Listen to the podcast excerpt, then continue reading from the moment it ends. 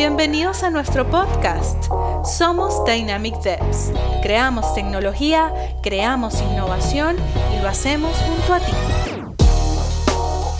Hola, bienvenidos al podcast de Dynamic Devs. Mi nombre es Jonathan González, CEO de Dynamic Devs, y hoy día tengo el placer de tener a un DevOps Practitioner que admiro mucho, respeto bastante y bueno, hoy vamos a hablar de Continuous Integration, Continuous Delivery y otros temas de Open Source. Aquí me encuentro con Andrés Restrepo. Hola Andrés, ¿cómo estás? Hola Jonathan y hola a todos los que nos escuchan.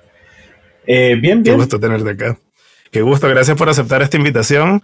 Eh, o este podcast va a estar interesante y bueno, ya quiero ponerlo más técnico, así que es bueno tenerte acá. Eh, bueno, he tenido la oportunidad de trabajar contigo ya hace unos meses, así que bueno, te miro bastante por todo lo que haces en tu corta edad, así que eso, preséntate un poco. Muchas gracias Jonathan por el espacio.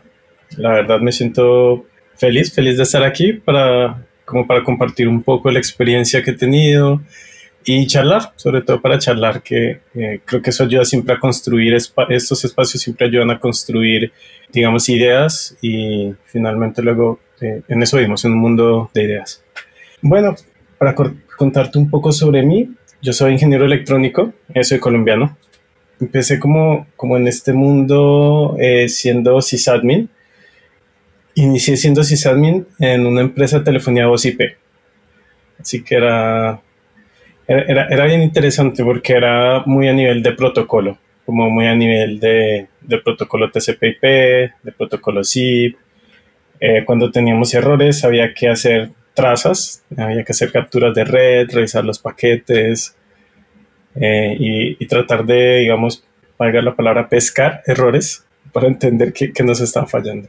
PC, yo creo que eh, una empresa pequeña, digamos, la empresa en la que más, más me ha ayudado a crecer, una empresa colombiana, se llama Sapien, y ahí, ahí estuve como en todos los roles de, de la empresa. Empecé apoyando de, desde el soporte, recibía las llamadas de los clientes, he tratado como de, de, de, hablar con el cliente, saber qué problemas tenía.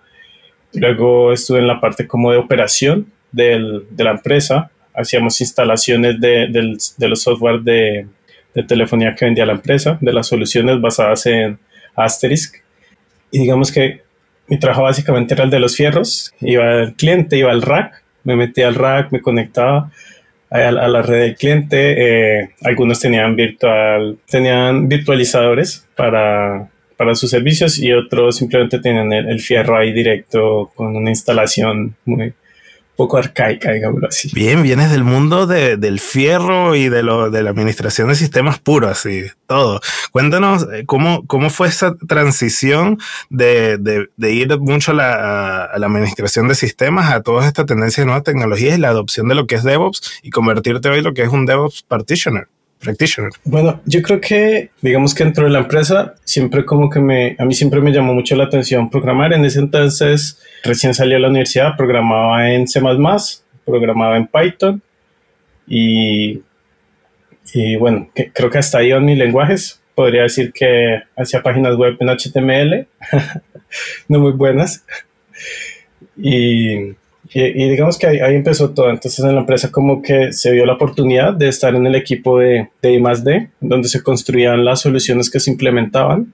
Y, y ahí cuando, cuando digamos que, que, ahí hubo como un periodo de transición en el que hacíamos automatización y empecé a meterme un poquito al desarrollo ahí automatizábamos, sí. Y ahí hablábamos de, de DevOps como concepto cuando empiezas a automatizar y empiezas a hacer scripts para hacer, eh, para todas estas rutinas, solo ocurran una vez a nivel de esfuerzo y luego se automaticen. ¿Fue algo donde la palabra DevOps llegaba a tus oídos? Simplemente era la forma bien de hacer las cosas. No, ahí no había no hay nada de concepto de dos. Creo que en ese entonces, eh, no sé, hablo hace cuatro años y medio, cinco años, tal vez como que habían algunas herramientas, ya existía Docker, ya existía Jenkins, sin embargo, en, la industria en general, habían pocas empresas que hablaban de DevOps. En la empresa en la que yo trabajo en particular, no, solamente hacíamos, hacíamos que las cosas fueran eh, más fáciles. ese era el objetivo. Qué bien. Y, y, de este salto ya hablar un poco de estos ¿cuándo empiezas a, presenciar estos conceptos y a experimentarlos? ¿no? Que hablamos de la adopción de DevOps, especialmente ya un poco más hacia, hacia las herramientas que ayudan a esto, ¿no? Porque si bien hablamos de cultura o adaptación o filosofía de lo que es DevOps, ¿cuándo empiezas a, interactuar con las herramientas y un equipo al cual se, también se tiene que adaptar a, este conjunto de herramientas de Continuous Integration, Continuous Delivery? Ay, qué buena pregunta. Esta, esta pregunta viene con una historia muy graciosa. Un día estaba yo con mi novia, ella también es, informática, y ella era Scrum Master en un equipo, en un equipo de Ops en un banco de Colombia. Y ella un día, bueno, me estábamos hablando del trabajo y ella me contó que, que, hacía su equipo y porque era un equipo de Ops. Entonces ahí como que hice un, un brainstorm y dije, wow, es, esto es lo que yo quiero hacer es utilizaban muchas herramientas que yo utilizaba en que yo utilizaba en ese entonces utilizábamos mucho Ansible y Puppet pero digamos que lo, son conceptos diferentes y los utilizábamos en soluciones diferentes eh, teníamos mucho, muchas métricas con Grafana usábamos Consul para el descubrimiento de servicios usábamos Prometheus y y yo, yo, digamos que me di cuenta que la mayoría de las herramientas que yo usaba en mi trabajo eran las mismas que usaban estos equipos de alto rendimiento de DevOps con los que trabajaba mi pareja. Y yo dije, no, yo, yo hago lo mismo. Yo creo que vale la pena como, como tener un poco de lo que nos falta, como un poco de cultura, porque usamos todos los toolings, pero había cositas que mejorar. Y yo hablé con el CTO, en, una empresa pequeña, tendría, bueno, tenía muy pocos empleados y finalmente como que le dieron valor y básicamente me dijeron, ok, empecemos a, a, ver qué podemos hacer acá. Entonces el sitio me dijo, ok, el sitio era un tipo, digamos, era de estos líderes eh, que están metidos técnicamente, que son muy hábiles para encontrar tecnologías y como para ver oportunidades. Y me dijo, no, vamos con toda. Empezamos a como a replantear eh, las áreas que habían en la empresa y finalmente nos dimos cuenta que todas las áreas estaban muy, muy cercanas por ser una empresa pequeña. Así que creo que eso ayudó a, digamos, a la, aceleración de, de, la adopción como tal de la cultura. Y, y de ahí en adelante, finalmente, eh, lo que hicimos fue como revisar herramientas para cada proceso. Herramientas cuando, digamos que nosotros teníamos un sistema centralizado de monitoreo y este sistema centralizado se conectaba a todos los servidores eh, que teníamos en cada cliente. Como te contaba, era del fierro, entonces en cada cliente teníamos un rack y en ese rack había una cantidad de X de servidores que teníamos que administrar. Así que te imaginarás. Bien, no, súper super desafiante, pero igual me, eh, me, comentas que estás en un contexto donde con, con cierto liderazgo y también eh, lo acotado del equipo, pues remar en una sola dirección, siempre un cambio, todo cambio amerita todo un desafío. También te tocó vivir la otra parte, que es la adopción de DevOps en organizaciones más grandes. ¿Qué tal si ya empezamos a acelerar eh, un poco el tiempo y nos cuentas estas últimas experiencias que has tenido tú en industrias que son más robustas, ¿no? Con respecto al número de personas, procesos, y, que obviamente entras ahí a cambiar las cosas. Oye, claro, mira, te cuento como un poco mi, mi última experiencia acá en Chile. Yo entré en una empresa eh, bastante grande, con, eh, digamos que eh, con un proceso de transformación que había empezado antes que yo llegara. Estaban haciendo un proceso de transformación ágil y estaban eh, haciendo un proceso de transformación en sus procesos de tecnología. Así que cuando yo entré, yo dije, ah, no, aquí la tengo fácil, ya está todo el trabajo hecho mi primer día. Y cuando llegué, las cosas me cuenta que, que al comienzo parecían, como te dijo, fácil, pero al pasar el tiempo como que uno va, va enchufándose y se da cuenta que al final en las organizaciones tan grandes, por más que tú seas capaz de transformar un equipo pequeño, cuesta empujar los cambios hacia, digamos, hacia la capa que toma las decisiones finalmente. Tuve la suerte de que, de que durante un buen tiempo nos acompañó un, una, una, persona que yo admiro mucho, Jesús, eh, sí, Jesús estuvo en este podcast. sí, sí.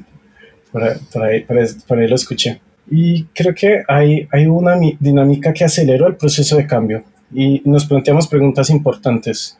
digamos que cuando llegué el tema del tooling, eh, ya estaba súper cerrado y teníamos providers que nos eh, daban como servicios de nube.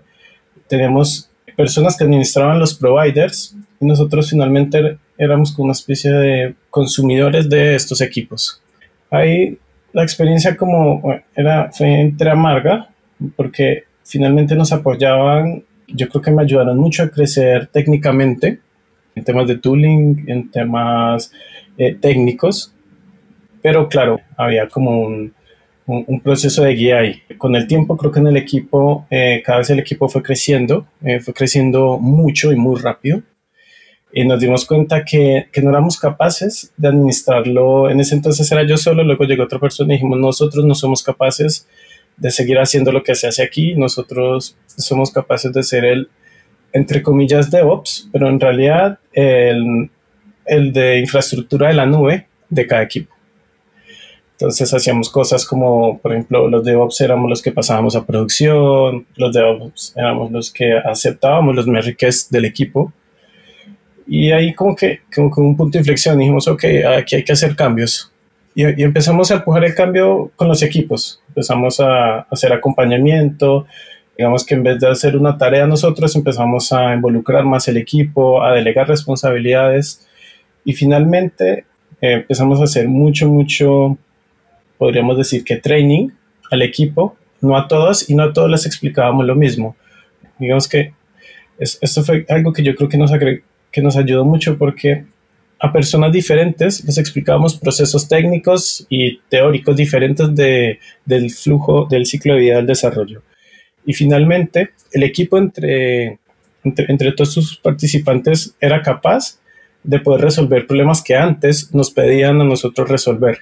Así que yo creo que e-, ese proceso nos ayudó mucho. Mi pregunta iba hacia que tú mencionas especialmente como, como que entre dos personas igual hacía mucho lo que era mentoría, ¿no? Pero esto combina igual con una, una pregunta que entra mucho y que abre el debate es, ¿DevOps es un rol?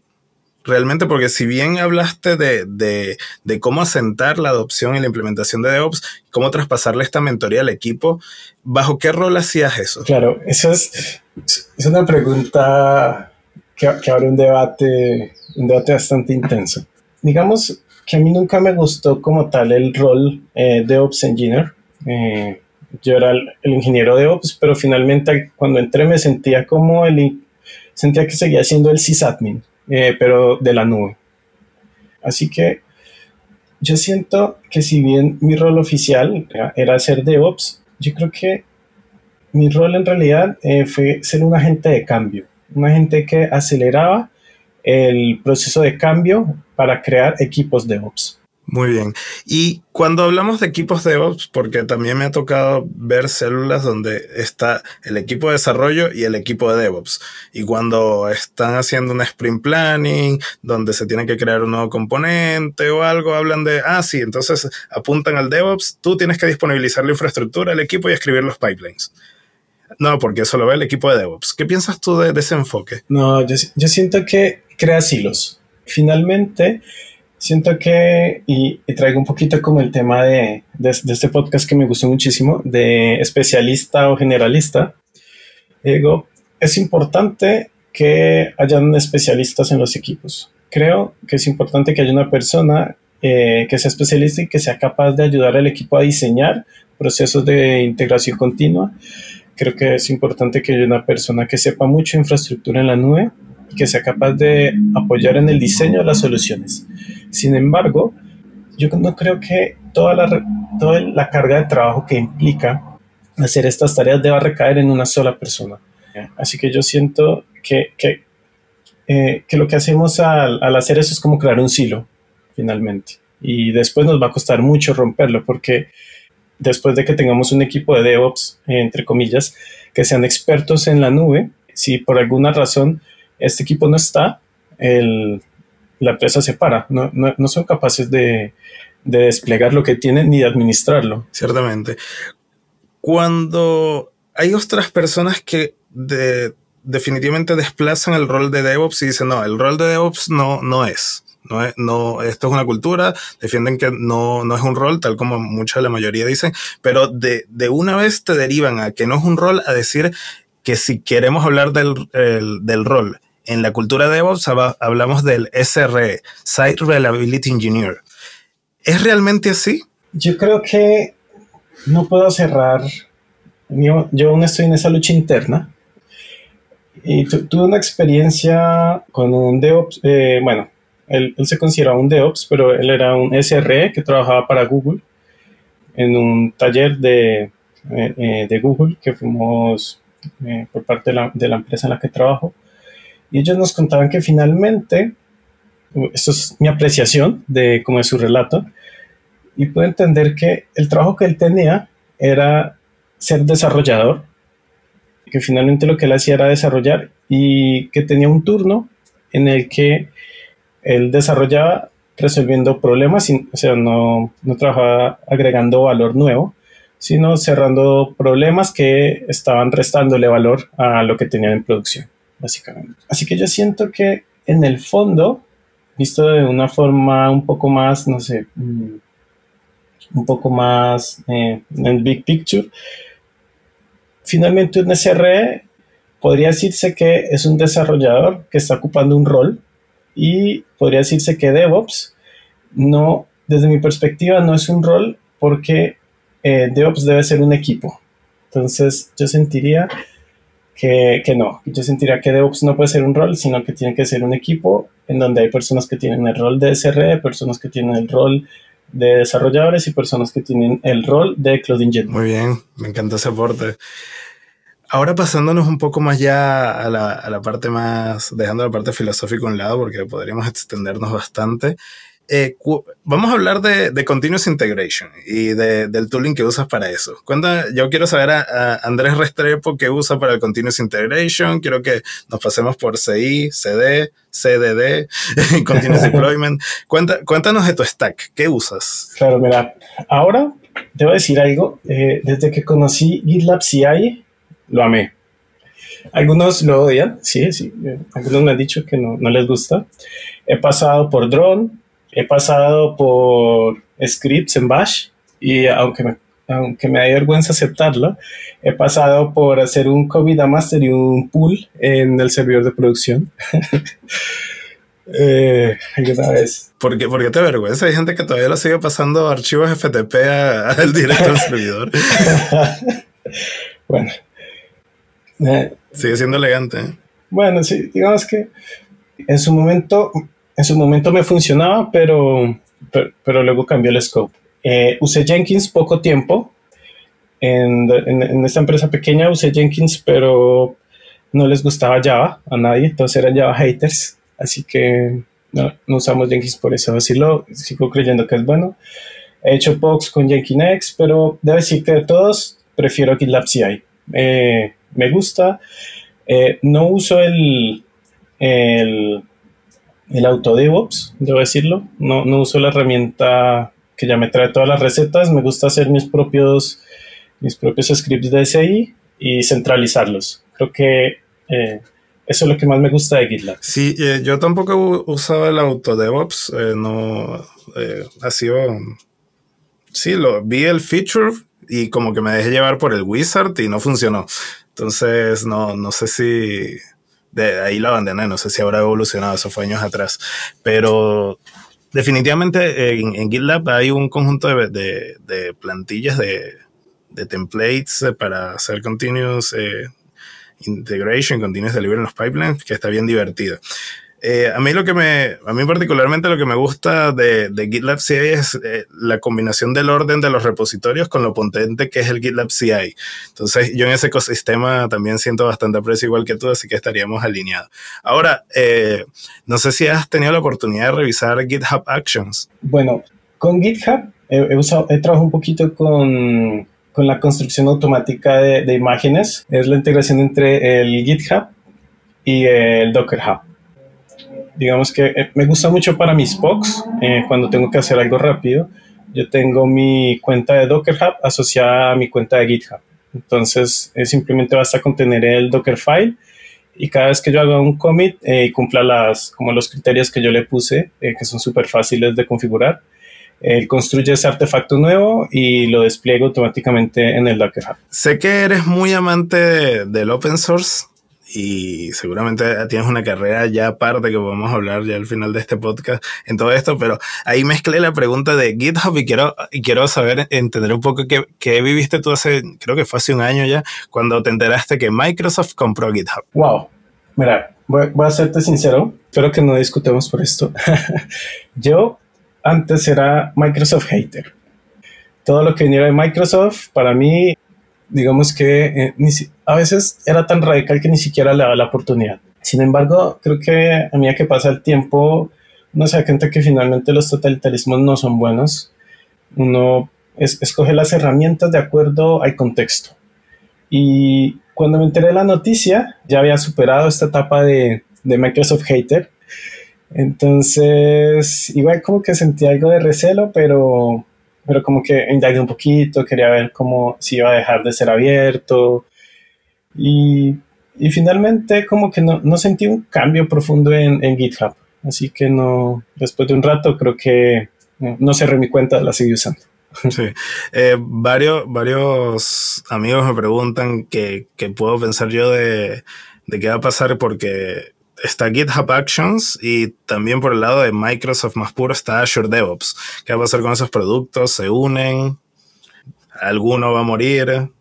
¿Qué creerías tú? Wow, es, es una buena pregunta, porque, porque mira, yo, yo siento que ahora el, el, tema de la competencia en, en, en, los nubes, en los providers, está demasiado en el, en, en, como en los futures, como yo siento que ha habido como todo un movimiento para tratar de, eh, de hacer no-ops, para tratar de eliminar toda esta capa de, operación y de facilitársela al equipo de desarrollo para que pueda poner sus piezas. Así que yo no, digamos que no tengo como información de qué podría pasar, pero como de sensación, creo que sería una buena estrategia que fusionaran todo en una sola, una sola herramienta en Azure y finalmente atraigan más público. Bien, bien. Bueno, entonces, Andrés, igual confío en, tu, en, tus predicciones. Vamos a ver qué pasa y después revisitar este, este podcast. Ahora más hacia el delivery. Cuéntanos de las herramientas que utilizas, como eh, qué tipo de Docker Registry, Artifactories, eh, ese tipo de herramientas que hay gente que quiere subirse a esto y empezar a conocer toolings para investigar. ¿Qué le recomendarías tú en el caso del delivery? Wow, mira, con el delivery, el delivery es un tema un poco más, desde mi perspectiva, eh, que le pega más al tema de, de, cómo vas a administrar eh, tus despliegues, porque en la primera parte del delivery, que es cuando estás bueno, desplegando una pieza, eh, hay muchas, digamos que muchas herramientas que te lo solucionan. Yo creo que una de las más robustas eh, con las que he trabajado ha sido Spinnaker. Es, es, muy robusta, te permite, digamos que la cantidad de features que tiene, te permite hacer muchas cosas. Eh, mucha gente eh, ama Jenkins. A mí en lo particular no me gusta mucho. No, no, no por el tema de, Java, ¿no? Debo decir que no, no era por eso. Pero, no sé, yo no era muy amigo de, de fusionar el C y el CD. Pero bueno, también, también funciona. Eh, y, y, bueno, debo decir que Spinnaker me gusta mucho. Aparte me gusta como la filosofía, me gusta que es open source, me identifico mucho con Spinnaker. Sin embargo, depende mucho de, tu solución. Al, ser Spinnaker una herramienta tan robusta, el soporte Spinnaker también es, eh, digamos que no es, no, es, de tomar a la ligera. Entonces depende de, qué, de qué tan grande sea tu equipo, si, si puedes o no tomar esta herramienta. Últimamente, digamos que me, me he orientado mucho como por, por Argo, el tema de, de GitOps me, me, llama mucho la atención. Finalmente ser capaz de centralizar todo en, en, tu repositorio. Así que si tienes como la oportunidad de, eh, de probar cosas, te sugeriría que utilizaras Argo. Y la última pop que hice fue con GoCD. Eh, lo encontré bueno. Eh, lo encontré bueno. Eh, pero creo que debo decir que en el fondo la herramienta se ajusta más a tu ambiente. ¿Y qué uso a diario? Debo decir que no uso ninguna de las que mencioné. Bueno, usaba Spinnaker, pero lo estamos dejando de usar. Y como por un tema de, de que el soporte de, de, la herramienta de CD no lo estoy haciendo yo, estamos usando Harness. Chan, chan. Muy bien. ¿Qué tal te va con esa herramienta? Algunos la aman, otros la odian. Yo creo que yo creo que estoy en el medio. Tiene cosas que me gustan mucho, es muy fácil de usar, es súper fácil que el equipo, digamos, es súper fácil capacitar al equipo para que lo utilice, le saque provecho. En donde trabajo aún existe un área que soporta, digamos, que, que hace todo el soporte separado de, la, un área que hace el desarrollo y es súper fácil capacitar como al, al área que hace soporte para que aprenda a utilizar esta herramienta. Entonces, anda bien, tiene una función que me gusta mucho que es el auto rollback y ellos tienen ellos ofrecen algo que se llama el continuous verification. Entonces tienen una inteligencia artificial que lee tus logs y después de, de los parámetros que tú le configures es capaz de hacer rollback a una pieza. Entonces... Oh, qué divertido. Suena muy interesante. Cuando hablabas, eh, usaste Spinnaker, una de las cosas que más me gustaba de Spinnaker era eh, toda la forma de, de, de configurar todo lo que pueden ser canary releases o cómo va, eh, vas empezando a, desplegar tus últimas versiones de una forma progresiva. ¿no? Seguramente hay un conjunto de herramientas que, que también lo hacen. Yo lo, lo, vi en Spinnaker. Quería saber si tuviste la oportunidad de usarlo y cómo te fue con eso. Hice muchas POCs, eh, debo decirlo. Eh, traté con mucha fuerza de, de hacerlo en donde, en donde trabajo y técnicamente funcionaba, funcionaba bien no, no tenemos ningún problema técnico ni en, el balanceador, eh, ni en la herramienta como tal. Spinnaker funciona perfecto. El problema que tuvimos, y sobre todo con este tema, cuando hablamos de estrategias de despliegue, es que tan preparado estás realmente para, para, para tu estrategia de despliegue. Porque digamos que hace, a nivel como de configuración que tú tienes que hacer para hacer un Canary, por ejemplo, eh, no es muy complejo, pero garantizar que el código que estás dejando en Canary esté realmente listo para producción es otro tema.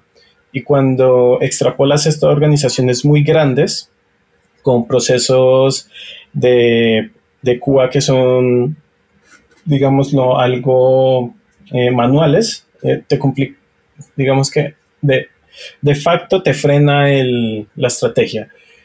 Entonces, finalmente nuestro trabajo dejó de ser hacer Canary y empezó a ser hacer automatizado para poder garantizar que eh, yo pase piezas realmente listas para producción. Cuando hablamos que nuestro público objetivo de los sistemas que estamos desplegando son de un público objetivo de cientos de personas, ¿vale la pena usar Spinnaker? Yo creo que en realidad la herramienta de despliegue no, digamos que no, si, tú la configuras bien, eh, no hay, digamos, no hay un indicador en la cantidad de usuarios que, que, pueda marcar, moverte mucho la aguja en, como en estas herramientas que ya están probadas, claro.